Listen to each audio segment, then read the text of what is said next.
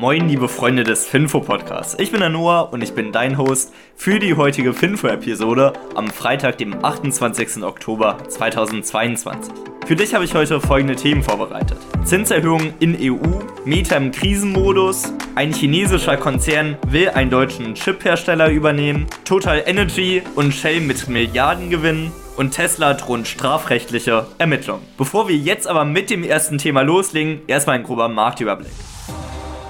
Der SP 500 hat gestern 0,18% nachgelassen, der DAX dagegen hat 0,12% dazugewonnen und der Bitcoin ist sogar 0,3% nach oben gesprungen. Beginnen wir jetzt aber mit dem ersten Thema und das sind die Zinserhöhungen in Europa.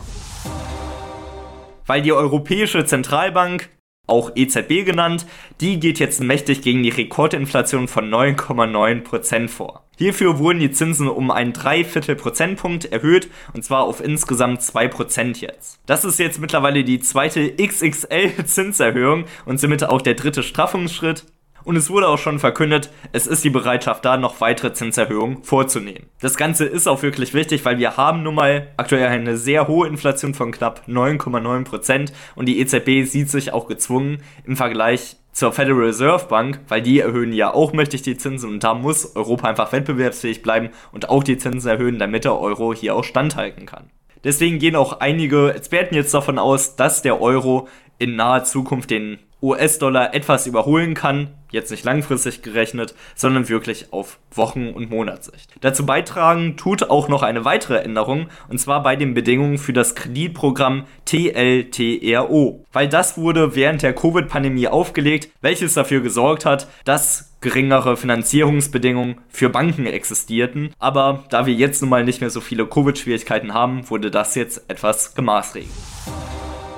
Jetzt aber zum zweiten Thema, und zwar zum Meta und holy shit, jeder einzelne von euch, der Meta-Aktien im Depot hat, das tat gestern wirklich weh. Also, das tut mir wirklich leid. Weil für mich als Außenstehenden, ich bin nicht in die Meta-Aktie investiert, das sah schon echt abstrus aus. So vom einen Moment war die Aktie bei 130 US-Dollar, dann mal bei 140 und danach dann wieder bei 114 US-Dollar. Und das ganze Spektakel hat sich in nur 30 Minuten abgespielt.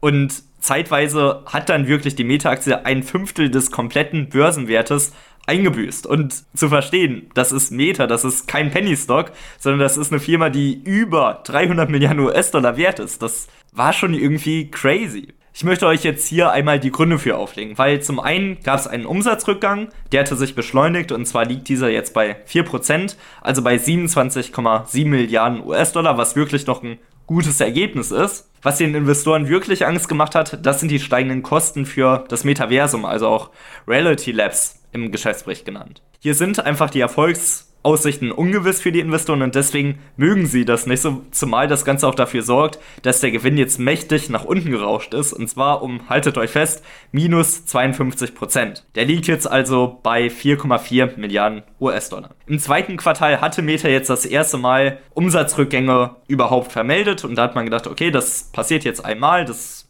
hat, hört jetzt auf, aber dem ist nicht so und genau deswegen sind die Investoren hier auch so enttäuscht gewesen. Und dazu kommt nochmal der Fakt, dass auch ein Rückgang der Erlöse von knapp 10% dabei waren. Der Grund hierfür, es liegt einfach am Metaversum, wo wirklich viel Geld reingesteckt wird.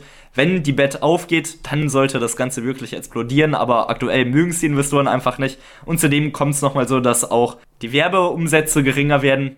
Einfach allein, weil in der Rezession jetzt nicht mehr so viele Leute werben wollen. Und sie sagen, okay, vielleicht ist die Alphabet-Werbung bei Google noch wichtig, aber Facebook, da schrauben wir ein bisschen runter. Ich hoffe, dass ihr gestern nicht allzu viele Chips in Facebook drin hattet oder vielmehr in Meta und dass sich euer Depot, wenn ihr es drin hattet, schnell wieder erholt.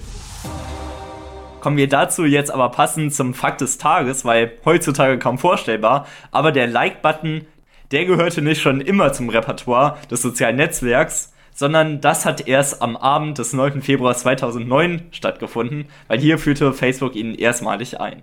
Kommen wir jetzt aber zu einem nächsten Thema, weil ein chinesischer Konzern will jetzt einen deutschen Chiphersteller übernehmen.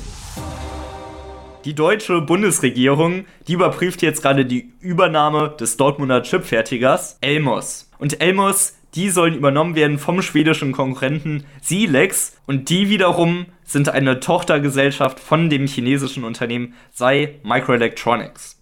Die Summe hierfür liegt bei 85 Millionen Euro Und Elmos ist grundsätzlich für die Produktion von Chips, insbesondere in der Autoproduktion, zuständig. Das Handelsblatt geht davon aus, dass es sehr wahrscheinlich zugelassen wird. Näheres gibt es dazu dann nächste Woche, da soll verkündet werden, ob es jetzt durchgeht oder nicht. Der Bundesverfassungsschutz, der guckt auf jeden Fall kritisch darauf, weil sie sagen, dass chinesische Unternehmen eher gezielt in verschiedene Branchen reingehen, um die dann etwas zu drücken. Knüpfen wir jetzt aber mit einem nächsten Thema an, zwar zu Total und Shell, die im Gegensatz zu Meta wirklich Milliardengewinne verzeichnen konnten. Vielen machen ja die hohen Energiekosten zu schaffen. Bei den zwei ist eher das Gegenteil der Fall. Und zwar können hier die hohen Energiekosten dafür sorgen, dass sie wirklich Milliardengewinne verzeichnen können. Im dritten Quartal hat jetzt Shell einen Gewinn von 6,7 Milliarden US-Dollar verzeichnet. Der Rivale Total Energy hat 6,6 Milliarden US-Dollar gewonnen und das ist wirklich genial, weshalb auch Shell jetzt gesagt hat, wir machen Aktienrückkaufprogramme in Höhe von 4 Milliarden US-Dollar, was auch dafür sorgen sollte, dass der Kurs nochmal steigt. Total Energy, die haben gesagt, die wollen ein Monatsgehalt als Bonus für die Beschäftigten nochmal auszahlen. Also jeder Beschäftigte bei Total Energy, der kriegt nochmal on top ein Monatsgehalt. Was irgendwo lustig dabei ist, Shell hatte im vergangenen Quartal noch 447 Millionen US-Dollar Verlust gemacht. Und auch total, die sind jetzt dieses Quartal richtig nach oben explodiert, weil die haben einen Gewinn von plus 43% verzeichnen können. Dennoch sorgt das natürlich auch irgendwo für Aufseher in der Politik. Und zwar wird jetzt eine Übergewinnsteuer auch in Frankreich diskutiert. In England gibt es das Ganze ja schon, aber hier wird auch nochmal geguckt, ob das nicht nochmal ein bisschen angezogen werden soll. Kommen wir jetzt aber zum letzten Thema für heute und zwar zu Tesla, weil denen drohen strafrechtliche Ermittlungen. Elon Musk, der werbt ja immer mal wieder gerne überschwinglich über den Autopiloten und sagt ja auch, dass er besser sei als der Mensch. Und das sorgt natürlich auch für juristischen Ärger in den USA, weil es hier mehrere Unfälle gegeben hat, teilweise sogar mit einem tödlichen Ausgang. Und das sorgt dafür, dass jetzt juristische Ermittlungen eingeleitet werden. Ob hier eine Anklage kommt, das ist noch ungewiss, aber als Aktionär kann man sich darauf einstellen, weil es nun mal jetzt zu mehreren tödlichen Unfällen gekommen ist und Elon Musk ja teilweise sagt, hier, nur wegen juristischen Gründen sitzt da überhaupt jemand vorne. Tatsächlich fährt der Autopilot von alleine. Bevor wir jetzt aber zum Ende kommen, nochmal die Aktie des Tages, weil das ist heute TSMC. Taiwan Semicon Manufacturing, kurz TSMC, ist ein taiwanesischer Halbleiterhersteller und der größte Hersteller für outgesourcete Mikrochip-Fertigung in der Welt. TSMC kontrolliert 54% des Marktes und produziert Mikrochips für verschiedene Bereiche, wie zum Beispiel Smartphones, Computer, Datenzentren oder das IoT, Internet of Things. TSMC wurde 1987 als Gemeinschaftsunternehmen der taiwanesischen Regierung mit dem Elektrotechnikkonzern Philips und anderen privaten Investoren unter der Leitung von Morris Chang gegründet. Chang war davon überzeugt, dass die Halbleiterindustrie schon bald in große Probleme geraten werden, da sich die Herstellungskosten überproportional schnell erhöhen werden. Damit sollte er auch recht behalten, weil mit immer kleineren Chips kämpft man im Herstellungsprozess schon bald mit physikalischen und chemischen Grenzen, die nicht oder nur mit hohem Kapitaleinsatz überwunden werden können. 1993 folgte der Börsengang von TSMC dann an der New York Stock Exchange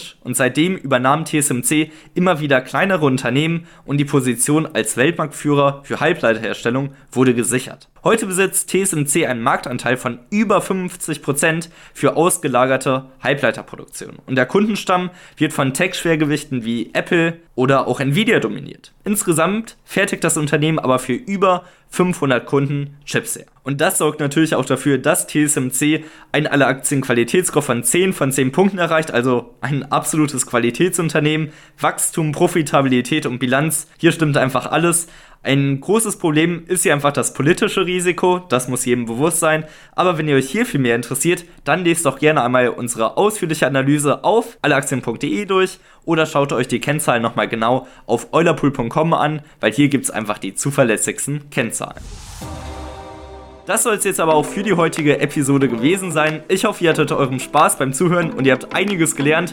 Mir hat Spaß gemacht beim Aufnehmen. Wir sehen uns dann am Montag nächste Woche wieder. Macht's gut. Ciao.